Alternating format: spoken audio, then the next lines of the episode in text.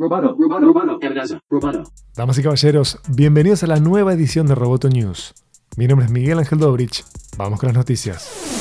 Hoy, Twitch lanzó Soundtrack, un nuevo producto que permite a los streamers reproducir música mientras están en vivo. Y con esto se evita quebrar derechos de autor y potenciales conflictos cuando se hacen clips o se comparten los videos de una transmisión de manera on demand. Soundtrack separa el stream de música en su propio canal y lo transmite simultáneamente.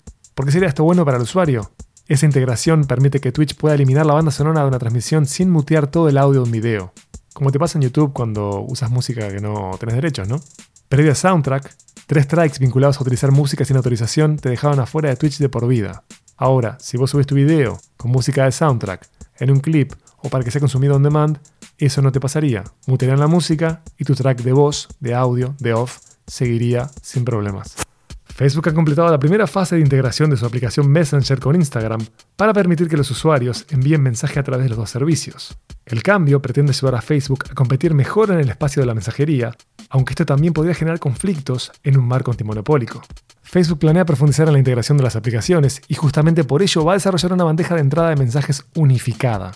Esto es parte de un esfuerzo de interoperabilidad de varios años que eventualmente también unirá WhatsApp con Instagram y Messenger para que las personas puedan enviar mensajes a través de las tres aplicaciones. Al combinar Messenger e Instagram, Facebook genera un ecosistema de mensajería con buen músculo que vincula aplicaciones con una base de usuarios combinada de más de 2.000 millones de personas. ¿Entendieron bien?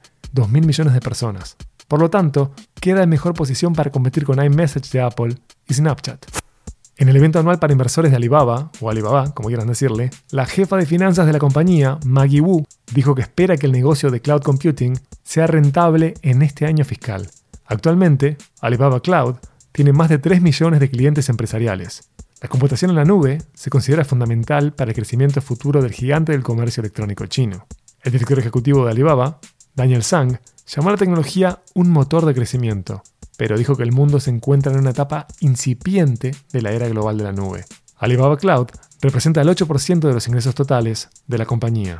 Sigamos en Asia. Baidu, el gigante chino de Internet, ha recaudado una suma de dinero no revelada para su división comercial centrada en asistentes de voz y dispositivos inteligentes. La nueva financiación para Smart Living Group valúa ese negocio en 20 mil millones de yuanes o 2.9 mil millones de dólares.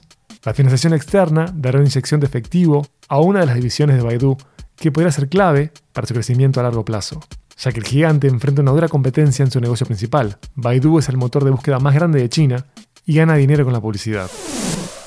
Amenaza Roboto es parte de Dopcast. Te invito a seguirnos en arroba amenazaroboto, facebook.com barra amenazaroboto e instagram.com barra amenazaroboto. Mi nombre es Miguel Ángel Dobrich. Hasta la próxima.